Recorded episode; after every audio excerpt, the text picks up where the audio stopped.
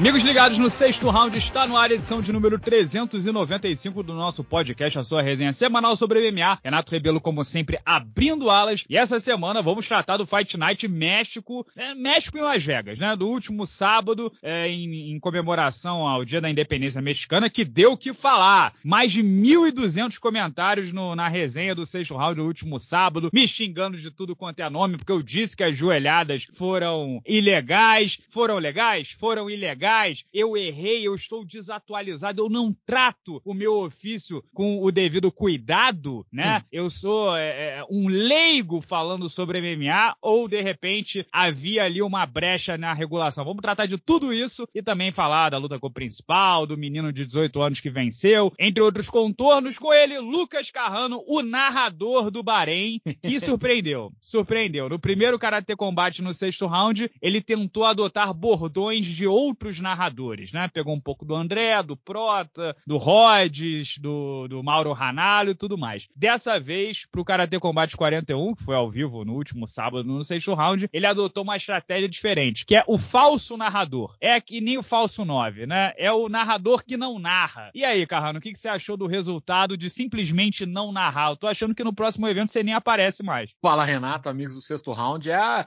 essa estratégia aí, o Brasil já tem há várias Copas do Mundo, ele tentando com o menos um, né? Na última Copa foi o Richardson, na outra foi o. Se bem que o Richardson tá, fez até um golaço na última Copa, sem injusto com ele, não. Ele tá em má fase agora. É Gabriel Jesus, é o atleta Hulk, com chute forte para fora. A gente sempre teve vários aí. Fred. Menos uns. Fred, né? O Cone. Vários menos uns aí é, na história. E eu, é, honrando essa tradição histórica aí do menos um, né? No Brasil, é, fiz esse papel com muita maestria. Inclusive, o professor tá orgulhoso, porque não é qualquer atleta que consegue performar bem no menos um. É difícil, né? A gente às vezes tá acostumado a performar no menos 11, mas o menos 1 ele é, ele é complicado. Você tem que ter um certo conhecimento tático aí que exige da posição e tô muito feliz né, de ter contribuído aí com a ajuda do professor, dos meus companheiros aí, a gente ter conseguido os três pontos. Foi isso que você perguntou? Qual é a chance da, do Karatê Combate chamar a gente para fazer um outro evento em outubro? De, diminuta, né, Carrano? Eu Dado vou dizer o, resultado... o seguinte. Então, eu, eu, quero dizer o seguinte: primeiro evento, a gente foi meio no sopetão. Então, a nossa. A, a, a... E outra, primeiro evento também tem uma questão aí que era o documento que ainda não estava estabelecido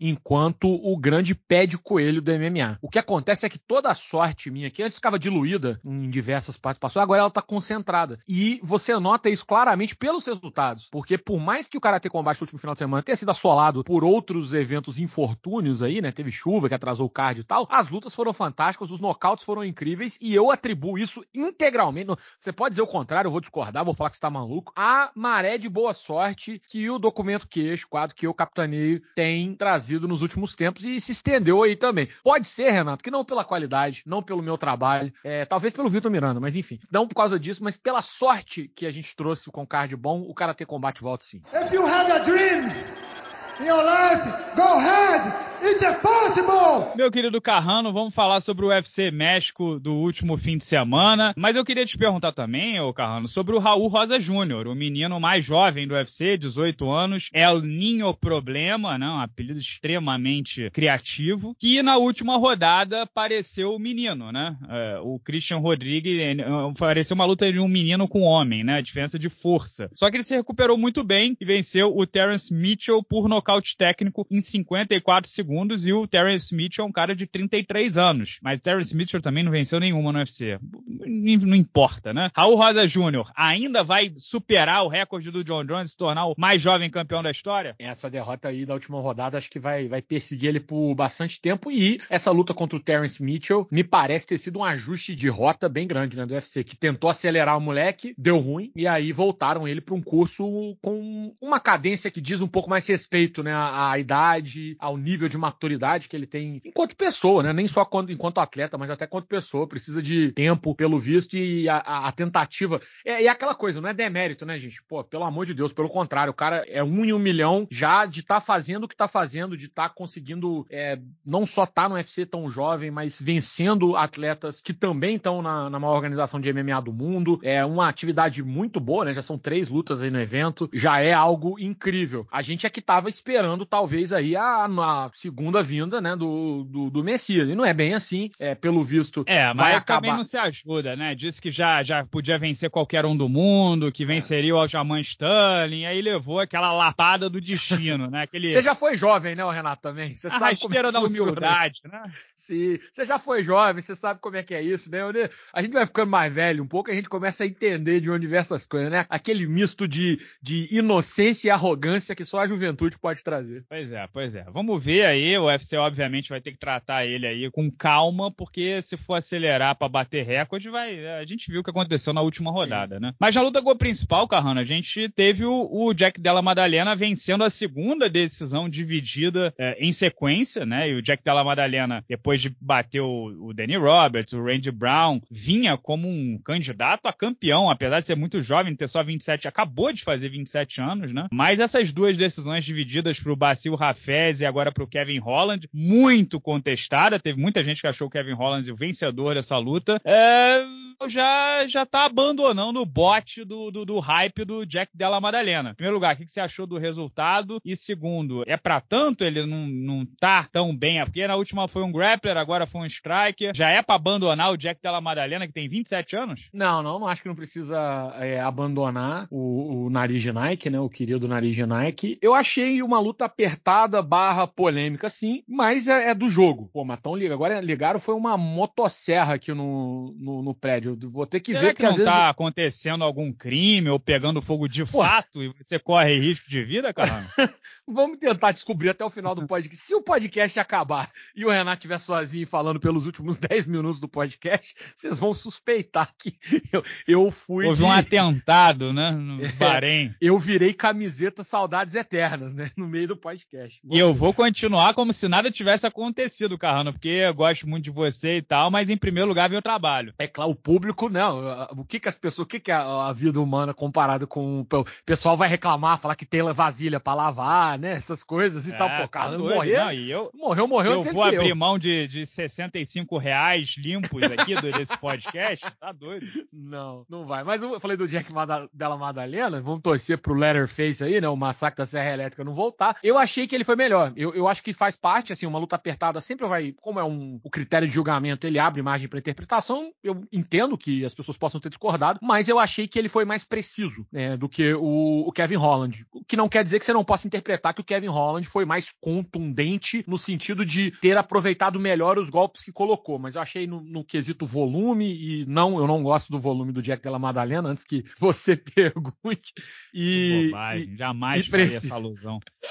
ele foi melhor. E é, eu não acho que o hype train dele saiu do trilho, eu só acho que deu uma, uma desacelerada legal. É o Jack, desculpa, o Kevin Holland é um, um baita nome, assim, é, não é um cara que credencia ninguém para estar o cinturão, nem nada do tipo. A gente até falou, acho que em dois ou três podcasts atrás, sobre como o Kevin Holland ultimamente tem mudado de patamar, mas acho que isso diz mais sobre como o Jack de la Madalena vai precisar realmente de um pouco mais de, de ajustes do que necessariamente o fato de que ele não, não, não é material para isso. É um cara com muito talento e com boxe muito, muito maneiro, né, cara? É, é dá gosto de ver. Pode até não ser campeão, mas é, é vai entregar lutas muito divertidas sempre pisar no octógono. É, o Kevin Holland, que não é bobo nem nada, perdeu pro Della Madalena, que é o 14 do ranking. Só pra constar, eu marquei vitória do Della Madalena por dois rounds a um também, tá? Mas o Kevin Holland, que não é bobo nem nada, já desafiou o Neil Magny, que é o 12. Então, perdi pro 14, vamos de 12. Até tentou lançar uma de que o perdedor raspa a cabeça, que parece que eles estão com cabelos contestáveis, né? Então, vamos ver aí. Ele falou que também ia subir de peso. O Kevin Holland também não se decide, né? Ele ia subir de peso, aí voltou, aí quer subir de novo. Enfim, é o nosso funcionário do MMA, o palpa toda a obra de Dana White, que se bobear tá no próximo pay-per-view também, alguma vaga, né? É só encaixar que ele topa. Mas, meu querido Carrano, aí sim, chegamos na treta na polêmica em Alexa Grasso versus Valentina Shevchenko 2, eu preciso me explicar. Porque agora o meu passe não está valendo de nada. Caí em desgraça, Carrano. Estou em baixa. Estou sendo contestado e criticado, né, assim, cancelado no meio do MMA. E aí por quê, né? Em primeiro lugar, antes de falar da, das duas polêmicas desse card, o resultado, né? Foi um empate majoritário, um empate dividido, né? Um marcou empate, um marcou vitória da Valentina e outro marcou vitória da Alexa Grasso. O que eu queria deixar deixar bem claro, a vitória da Alexa Grasso, eu marquei vitória da Valentina, tá? Porque eu marquei o quarto round para ela. Sem considerar a tal da a possível infração da joelhada. Assim, tirando a joelhada, fingindo que não existiu, eu teria marcado o quarto round para Valentina, portanto 3 a 2 para ela. Porém, o quarto round ele foi de fato muito apertado. Dá para você ver o copo meio cheio para Graça. E aí se você marca o quarto round para ela, o segundo e o quinto já foram dela. O primeiro e o terceiro são incontestáveis da Valentina. O segundo e o quinto são incontestáveis da Graça. A dúvida é o quarto. Se você marca o quarto para Graça, 3 para Graço, 3 a 2 Graço, vitória dela. Esse resultado não me incomoda. Quando eu fiz a capa dizendo assaltaram a Valentina, chama a polícia e tal, eu não tô me referindo à possibilidade da Graço ter vencido, tá? Esses 3 a 2 Graço é um resultado possível. Não foi o que eu marquei. Eu marquei 3 a 2 Valentina repetindo. Porém, aí a gente vai entrar no, nas duas polêmicas dessa luta. E tiveram duas polêmicas muito grandes. Eu vou tratar primeiro daquela que é mais fácil da gente debater, que foi o 10 a 8 para Alexa Grasso no quinto round. O jurado, vou chamar de jurado que fica mais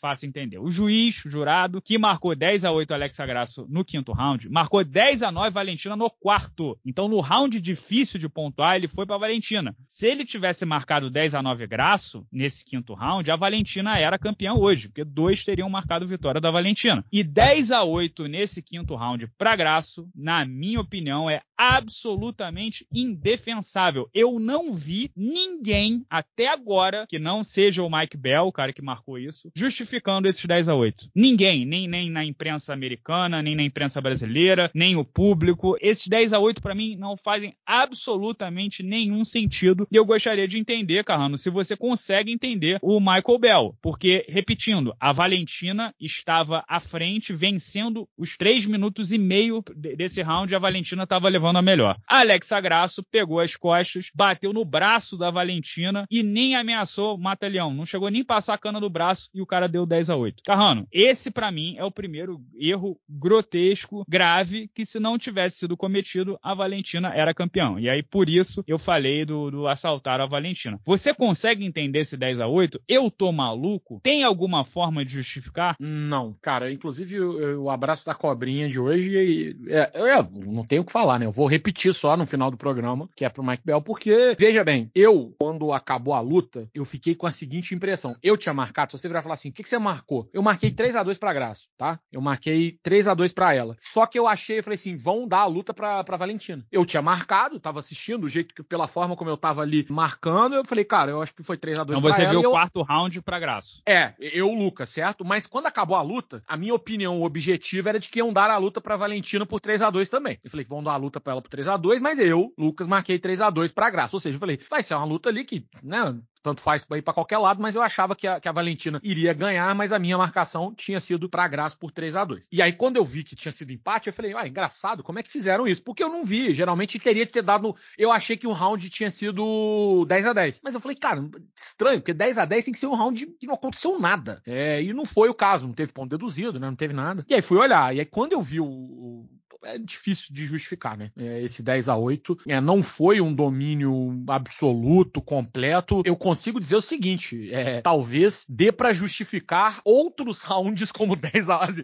Eu não tô dizendo que foi, né? Que, que algum round tenha sido 10 a 8. Mas se alguém te falasse, tampasse seu olho falasse assim: olha aqui, ó, é, um juiz marcou um dos cinco rounds dessa luta como 10 a 8, dificilmente ele seria o quinto, eu acho. Eu nunca vi uma pegada de costas de 40 segundos virar 10 a 8 na minha vida. E foi, não... foi meio bizarro E assim, é, de novo, para mim, se ele não tivesse marcado esse 10 a 8 eu não sou da, da opinião de que os fins justificam os meios. Né? No fim das contas, acabou saindo um resultado mais perto do que eu é, marquei a luta. Mas eu não acho que um erro justifica o outro, correto? Não, e não acho que um erro corrige o outro ou acerta, né? Não é, não é matemático que negativo e negativo faz positivo, né? E de fato, o erro lá de o erro de pontuação ou qualquer outro erro que tenha acontecido, ele foi agravado ainda mais por um segundo erro, que foi esse do, do quinto assalto, que e acabou gerando uma distorção até meio incompreensível, né? Se você analisar, era isso, era uma luta até tranquila de ser 3 a 2 para cada um dos lados, mas esse empate dividido foi, foi meio assim assustador. É, até o 10 a 10 do quarto assalto, alguma coisa assim, faria até mais sentido, né? De novo, eu, eu falei isso na minha resenha. O empate não é um resultado cósmico ruim, porque realmente foi uma, uma luta parelha entre elas, né? Eu não acho a, a vitória da Graça um resultado ruim, então se, se, eu marquei Valentino, eu também não acharia o empate um resultado ruim. Porém, o, o, o lance é como foi, né? Como os caras pontuaram e o lance da infração. E agora a gente vai entrar na grande polêmica que foi, foram as seis joelhadas da Alexa Grasso no quarto assalto na Valentina Tchevchenko. E aí? As joelhadas foram legais, foram ilegais? A gente vive uma era, na, na, era do cochicho, né? Em que a informação é um telefone sem fio bizarro. Ela vai passando e vai mudando. Uma pessoa disse isso, a outra pessoa diz, não, mas eu ouvi que é aquilo. E aí pronto, você criou uma realidade que muitas vezes não tem nada a ver com o, o factual e a realidade, né? E aí eu, eu, primeiro eu começo assumindo uma culpa minha. Eu disse na minha resenha, eu tratei as joelhadas como infrações flagrantes, né? Claríssimas, e não expliquei por quê. E aí, na verdade, no meu roteiro, eu, eu escrevi justificando por que eu achava que eram infrações claras, né? Só que ficou longo o roteiro. E aí teriam uns dois ou três minutos a mais só explicando por que eu achei as joelhadas infrações. Aí eu falei, ah, cara, vou tirar isso, deixa curto e grosso mesmo. E cometi um erro, porque ficou mal explicado, né? Ficou realmente parecendo é, que eu não estava entendendo a regra ou que eu estava é, é, defasado na regra regra e que eu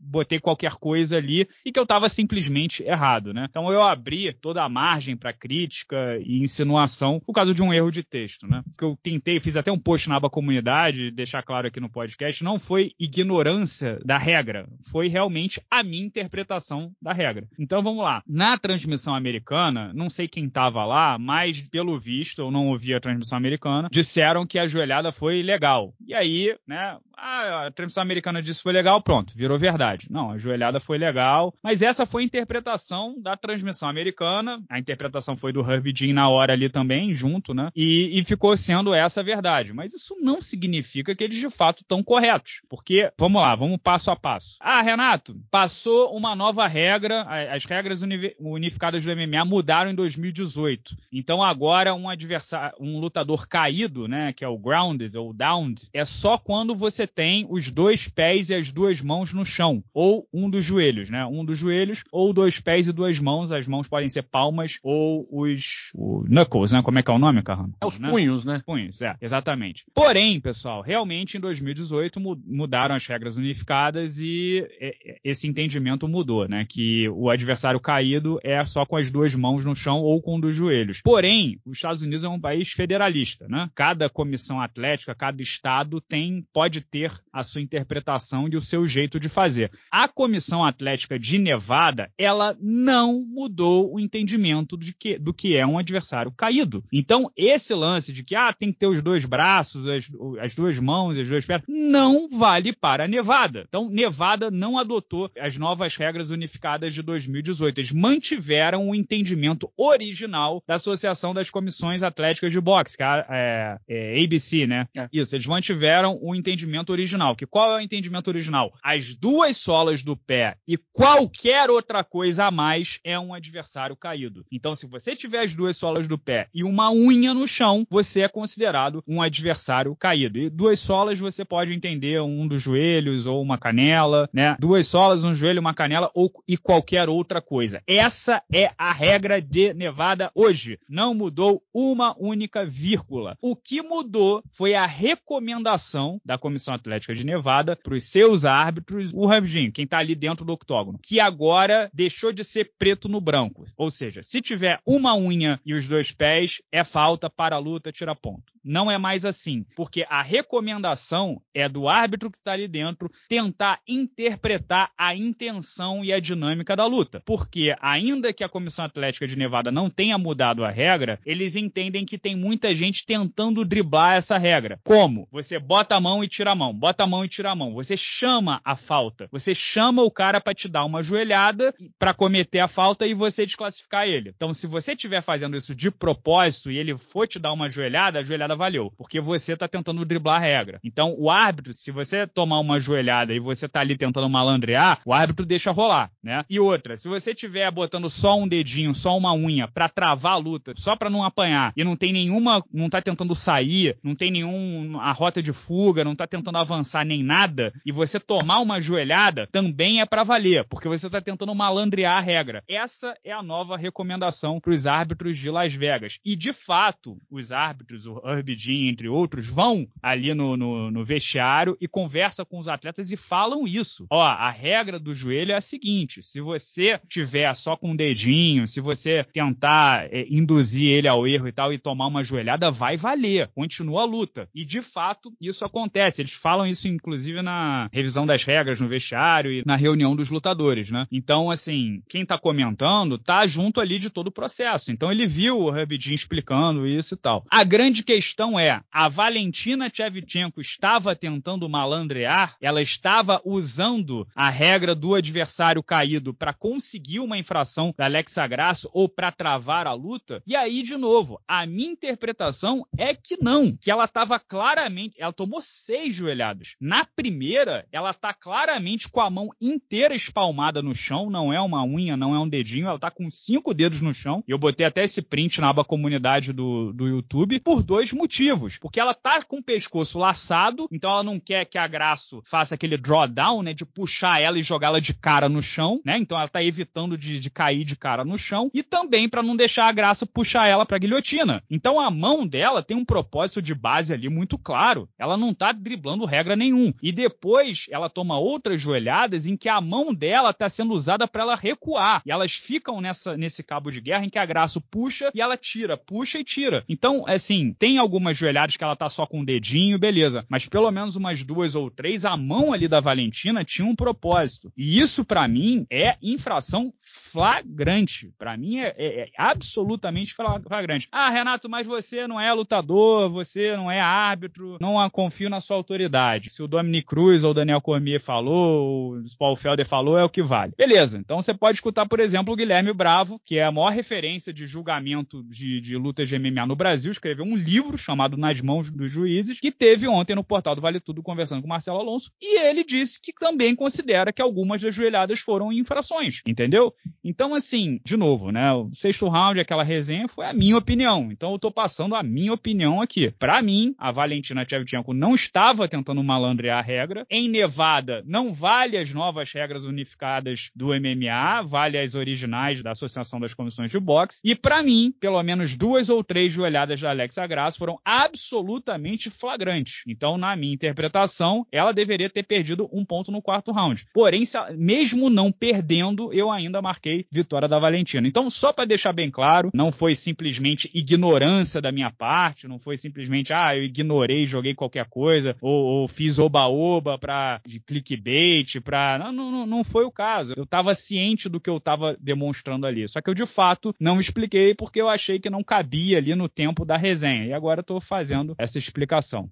Mas, Carrano, chega de monólogo, vai lá. Cara, então, deixa eu, deixa eu dar meus, meus dois centavos aqui também. Achei importante você citar uma coisa aí que é justamente essa questão da ah, transmissão tal falou, fulano, assim, é, é, isso vai muito do, do conceito de autoridade, né? Acho que é como é que as pessoas associam e, e criam é, autoridade é. para os conteúdos. O que mas... vale é o que está na regra e a é. interpretação, não é o currículo, não é o passado, é, é, é meio que o livro de regras, né? E, exatamente. Acho que isso é uma coisa que vale. Acho que futebol tem muito disso, né? Assim, acho que é porque a gente acaba ficando mais mais nessa, nessa seara, mas claro, também, assim, até para opinar, sempre a gente vai buscar o máximo de informação possível e, e, e, em todo caso. Um detalhe que você citou aí que é, que é importante mencionar é justamente essa, essa mudança que teve, né, a, a, as regras. Eu, eu, trabalho muito diretamente com esse, esse conjunto de regras da, da ABC, porque volta e meia a gente acaba lidando com, com comissão que não é tão é, preparada, ou então não tem tanta experiência internacional, então a gente tem que revisar muita coisa com eles e tal. É, eu já participei muitas vezes, inclusive, de treinamento de, de árbitro e de juiz que acontece, né? Geralmente durante semana de luta e tal. É, você falou do Guilherme Bravo, inclusive na Colômbia agora tava tendo um sul-americano de, de MMA amador, o Guilherme tava lá, tive a oportunidade de trocar uma ideia com ele, a gente falou bastante sobre. Gosto muito de conversar sobre esse assunto com ele porque é um, é um tema que me interessa. E de fato teve essa, essa alteração. É, essa é uma regra que foi, voltou, ela, ela é, é, talvez seja a regra que mais mudou no MMA é, nos últimos anos. Talvez a única, eu diria, que, que mudou bastante. E um ponto aí que é importante é o seguinte: duas recomendações, na verdade, uma mudou o texto e a outra foi uma recomendação. É, a recomendação falava sobre bear weight, que é se a pessoa meio que botar peso. Você tem que estar. Tá, não pode só ser esse,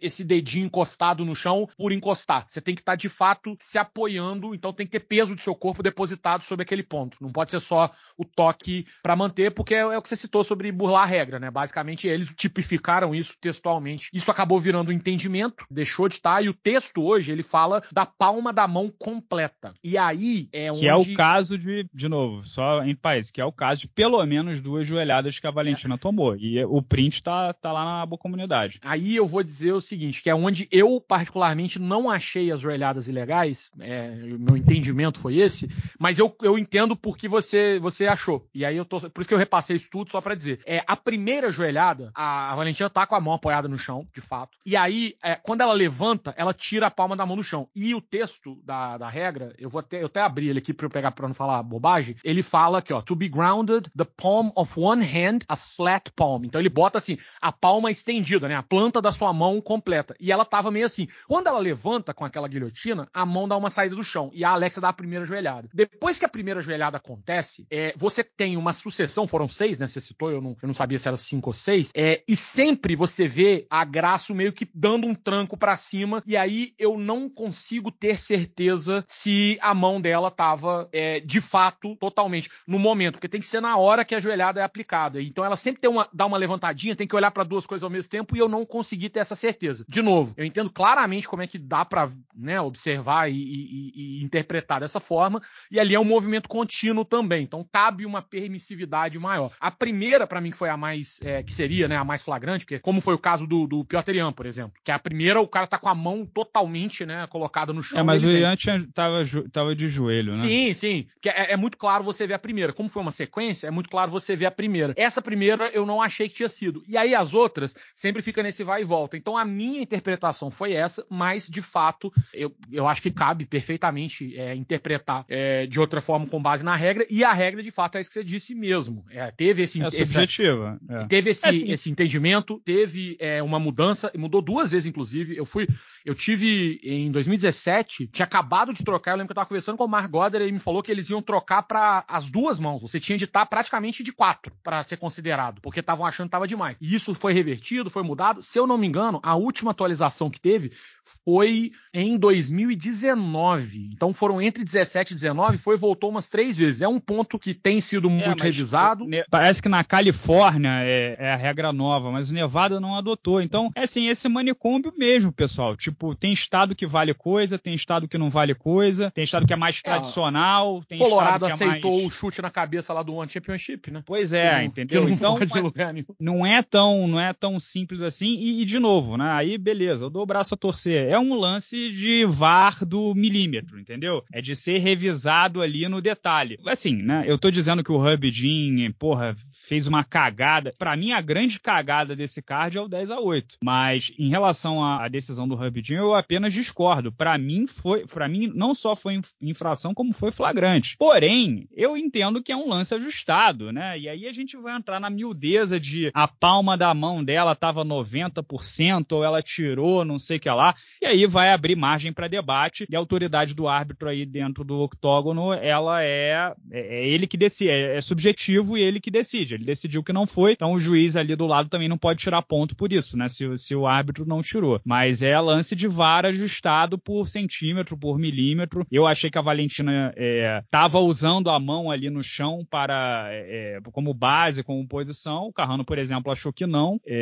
então é isso, cara. são duas opiniões diferentes. Eu só tô justificando da onde partiu a minha opinião, né? Que eu não tirei do meu rabo ou simplesmente ignorei tudo isso de regras e regulações do MMA porque eu tô cagando pro esporte e estou completamente desatualizado, né? Eu sei que muita gente gostaria que fosse verdade, mas não é verdade. Só tô justificando a minha opinião do vídeo. Mas, Carrano, se não tiver nada a acrescentar nisso, eu te pergunto, o que, que a gente faz agora? Mais uma luta Graço versus Valentim? Foi uma luta muito boa, né? Sim, é, foi uma mas, pô, boa. Não, a luta foi ótima, mas, chega, pô, cara. Chega, assim, eu entendo que, que é empate... É Blanfield e, e Valentina chupa o dedo? É, foda, né? É foda. Eu entendo que, tipo assim, pô, empate, sempre dá revanche imediata, não sei o que e tal, mas já foi, assim, já era uma revanche, aí você vai. É, é de novo, é, é aquele negócio que a gente tinha falado é, antes eu entendo que vai ter, e eu não, não acho um absurdo, né? Ter. É isso. Empate tem que fazer outra luta, porque não pode ficar. Assim, é,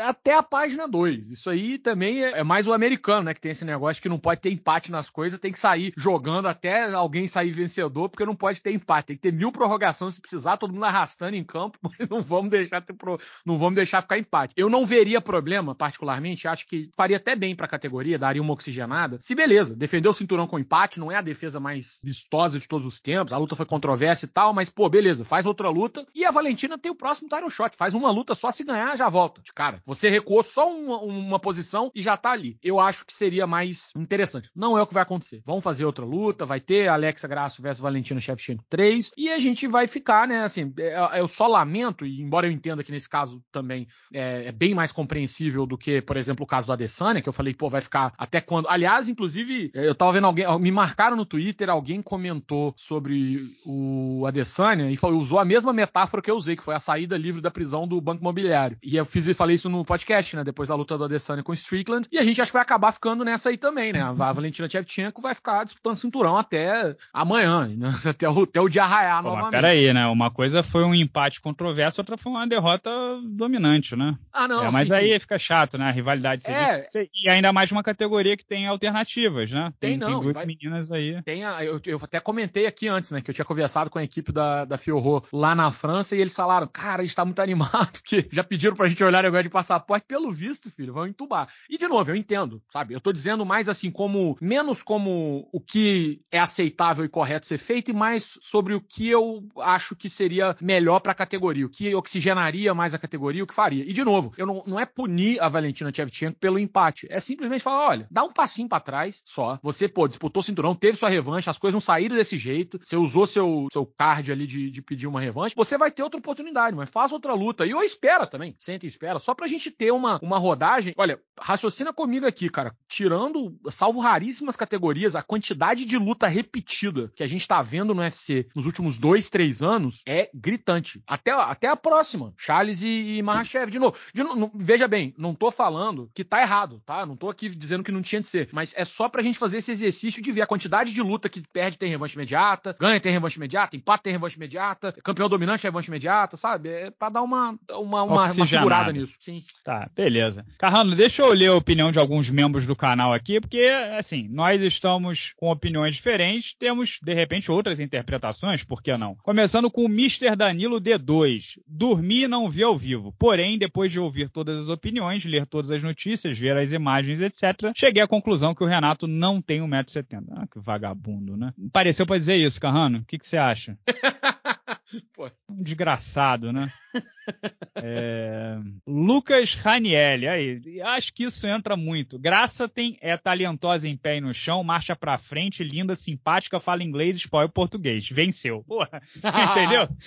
aí, aí é complicado. Ó, o João Vitor Lima, já sabemos que o Renato tem o mesmo apreço por mexicanas que o Carrano por indianos. Que Não isso? fez a resenha da primeira luta, transmitiu Karatê Combate no dia e chamou o resultado de roubo.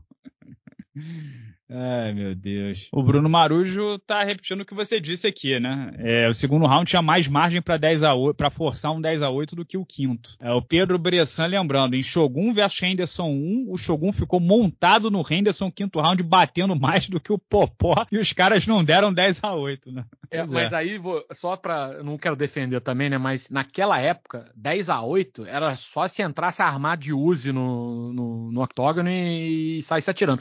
A dificuldade que. Pô, teve um round na luta do Ed e Maynard lá que foi 8 a 7 foi 10 a 7 pô. E eles deram 10 a 8 ou 10 a 9 não sei. Era, era só homicídio pra, pra baixo. É, o Bruno Miranda, Sterling virou campeão com uma joelhada ilegal. A Valentina levou mais de 5 e saiu sem a cinta. Se fosse mais malandra, teria caído no chão, igual o Sterling, o VAR ia desclassificar a mexicana. Pois é, né? Primeiro que o Sterling tava de joelho, né? Então tem, tem essa, esse detalhe. E aí, de novo, né? Se o VAR tivesse a mesma interpretação do Herbie Jean, não ia acontecer nada. O replay instantâneo, né? Teria que ter uma interpretação diferente. Só que aí, de novo, aí tem uma distinção clara. O Herbie Jean tomou a decisão no segundo, no, na piscada. E aí, revendo o lance de novo e de novo de novo, é, o próprio Hub Jim poderia ter uma impressão diferente, né? É, se ela caísse, se a Valentina caísse, ela correria esse risco da interpretação do VAR. Do VAR interpretar como Hub Jim, ela teria sido nocauteada, teria perdido a luta, ou teria desclassificado a adversária, né? Então, assim, é um risco muito grande. Ela que estava bem na luta, não sei se valia a pena fazer esse migué. Não sei não, não valeria a pena. Ah, o César tá citando aqui, Carrano, o problema da revanche imediata é que abre margem para outra luta, estilo Figueiredo e Moreno. É outra que repetiu demais, né? É, o exemplo 79, né, do que eu vinha dizendo. É de novo, como eu falei, gente, não é que é injusto ou que não vai acontecer. Eu acho que vai acontecer e tem justificativa. Mas é porque tá repetitivo de uma forma. Começa a olhar a quantidade de, de card que é não sei o que, não sei o que, dois, não sei o que, não sei o que, três. É só isso. É, o, o Vitor Lima tá dizendo que tem a regra que tem que projetar o peso da mão, mas de novo, como é que você vai saber que o peso. Não tem uma balança, o tablado não é uma balança, entendeu? Não, como é que você vai saber exatamente qual o peso projetado? Você só vai ter o visual se a mão tá perto ou não tá perto. Por isso que é uma regra absolutamente subjetiva e vai continuar sendo, né? não tem jeito. A não ser que façam isso. E, e assim, vamos falar outra coisa também, Carrano? Essa é uma regra que poderiam tirar, né? Porra, se você tá numa posição ruim ali, vale tomar joelhada, né? Joelhada de três apoios, de, de quatro apoios, é, volta pro Pride, né? É mais um recurso técnico para quem tá numa posição favorável. Ou, ou tô sendo um carniceiro? é, não, cara. É, inclusive, esse é um dos motivos pelos quais essa regra ela acaba sendo é, revista. É, é, igual o caso da, da cotovelada, né? E, e, isso é uma coisa, gente. Vocês têm que entender também que há mais é, mistérios entre o céu e a terra do que pode supor a nossa van filosofia. Não é só necessariamente é, um motivo ou outro que fazem uma decisão ser tomada de uma determinada forma. O lance das cotoveladas, né? Eu ia falar aqui agora. É, o impacto de uma cotovelada horizontal, uma cotovelada vertical é praticamente o mesmo. É. A questão é, é o, o, o impacto. Corta menos. A vertical a... corta menos, inclusive. É. O negócio é, o, é, é o, o, impacto visual, né? E essas coisas. E a joelhada, ela tem um pouco assim, claro, né? De novo, não tô dizendo que é bom. Eles até mudaram um outro trecho da regra e eu acho que pode ser um, algo que vai chegar num. possa ser adaptado. De novo, esse trecho foi muito revisado, talvez ele venha a ser de novo. Mas eles colocaram assim, ó, se, se o seu braço tiver de alguma forma tocando no chão, ou seja, seu antebraço, né, no caso, o braço, isso sim significa de fato que você tá é, deitado, que você tá numa posição desfavorável. E isso impede que você seja golpeado por chute na cabeça, joelhada na cabeça e tal. Me parece uma questão de dificuldade em é, objetivar algo que é muito subjetivo, sabe? Eles estão tentando achar uma terminologia, uma forma de tipificar exatamente o que que, que seria, né, uma, uma desvantagem clara. E não vão não conseguir. Virar carniçaria vai... e a dificuldade é, e acaba caindo nisso. Ah, o Lucas Montovan tá dizendo, joelhadas legais. Para valer, a regra tem que ter três apoios da mão espalmada encostando no chão. Em primeiro lugar, repito, não mudou a regra em Nevada. Em segundo, se, se a mão espalmada no chão tem que ter a mão espalmada no chão, a primeira joelhada ela tava com a mão espalmada no chão, entendeu? É, é bom, enfim, a gente vai ficar aqui até amanhã. Igor Veloso, essa decisão foi mais mentirosa do que o Renato afirmando que tem mais de 1,65m. Mais um canalha. Ah, aí tem essa galera aqui, ó. Matheus Rezende. Graça roubou, mas não nas papeletas do juiz, sim no meu coração. Entendeu? Aí fica difícil. Alisson Souza. Desde que a Valentina não ganhe, eu concordo com o resultado. é, o Astro Oliveira perguntando. Tem uma pergunta. É proibido dar 10 a 10 no MMA? Não é proibido, mas nunca ninguém, nunca vi um 10 a 10. Você lembra de 10 a 10? Cara... Eu lembro de um, eu não lembro a luta agora. Teve, acho que teve na Marrunas é, e Esparza, teve um? Talvez não. Bom, se teve, eu não lembro. E é um cometa Alien também, né? Passa de 20 em 20 anos. Enfim, né? Deu pano pra manga, Carrano, esse UFC Noite em Las Vegas, mais pra celebrar a independência mexicana. E temos que embalar o podcast. Back up once again. Viva la Brasília! First of all, this guy speaking Spanish. In Brazil, we speak Portuguese. Para isso, claro, não embalaremos sem o querido abraço da cobrinha. O abraço da cobrinha vai para ele que foi tão. teve a orelha tão puxada aqui que o Renato soou como a mãe dele, né? Chamou o Mike Bell de Michael Bell. Se você voltar no episódio. Você agora, tá ouvindo esse podcast. Já que o Abraço da Cobrinha hoje tá meio requentado, eu vou usar esse momento para aumentar a retenção de público, Renato. Presta atenção. Volte no, no, no, no, episódio, no YouTube, no Spotify, no Apple Podcast, no Google Podcast Podcast, onde quer que você esteja ouvindo. Volte lá no momento e ouça Renato Rebelo dizer Michael Bell. Parece aquela mãe nervosa que ao invés de chamar de apelido, né? Minha mãe, ao invés de me chamar de queixudo e tal, chegava Lucas Carrano e era brava. Era o Renato xingando o Michael Bell que merece Tô sim, um irritado. abraço da... merece o abraço da cobrinha, porque esse 10 a 8 aí, você vê que o lance da joelhada, ele Não é tão duvidem da minha integridade. não, com relação a isso, olha pra você ver como é que as pessoas acertam, é, mesmo quando querem errar, né? Vocês fizeram o, o comportamento errado, mas acertaram duvidar da integridade do Renato. Mas o, o que acontece nesse é que você vê, a gente ficou aqui uns 20 minutos, né? É, não sei quanto tempo o editor Leandro vai cortar isso aí na, na edição, mas falando da joelhada, que é um negócio, pô, nos mínimos detalhes ali e tal. E esse 10 a 8 puta, não, não dá, né? Não dá pra. De... Indefensável mesmo no momento, um erro que é, num- numa luta que se provou e se mostrou tão parelha, acabou sendo decisivo. Eu, de novo, eu acho que a luta poderia ter ido pra qualquer uma, então o empate não sai um resultado muito ruim no fim das contas, mas, objetivamente falando, é, é um erro de fato e tem, merece sim um abraço da cobrinha aqui, o querido Michael Bell. Maravilha, pessoal. Um grande abraço a todos vocês. Lembrando que vocês podem escutar no Google Podcast, no Apple Podcast e no Spotify. E comentem à vontade, desçam o malho na gente, porque o que vale é o debate. Tchau, tchau. Até a próxima. It's all over!